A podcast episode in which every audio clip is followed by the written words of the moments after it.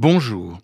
Parmi les nombreuses parutions discographiques, il en est de plus importantes et indispensables que d'autres.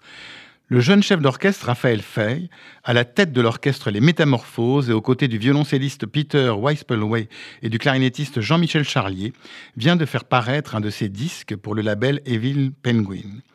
Ce disque est consacré à un compositeur juif polonais devenu soviétique qu'on redécouvre depuis quelques années. Je veux parler de Misislav Weinberg. C'est le violoniste Gidon Kremer, entre autres, qui a été un des pionniers de la redécouverte de ce compositeur, né en 1919 et disparu en 1996. Weinberg était né en Pologne en 1919. Durant la guerre, alors même que la plupart des membres de sa famille ont été déportés, il se réfugie en Union soviétique.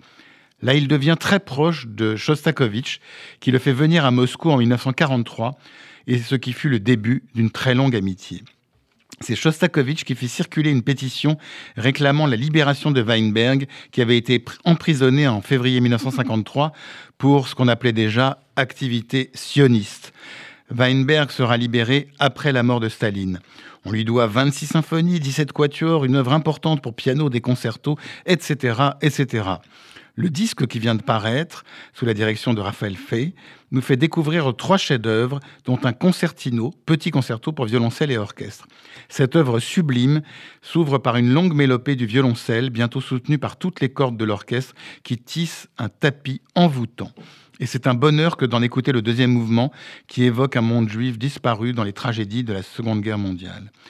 Cette œuvre, composée en 1948, propose en effet une suite de thèmes hébraïsants, captivants, tantôt poignants, tantôt dansants, tantôt les deux réunis. Dans la dernière œuvre de Weinberg, une symphonie de chambre composée juste avant sa mort, l'orchestre est rejoint par la clarinette qui se teinte de couleurs proches du klezmer.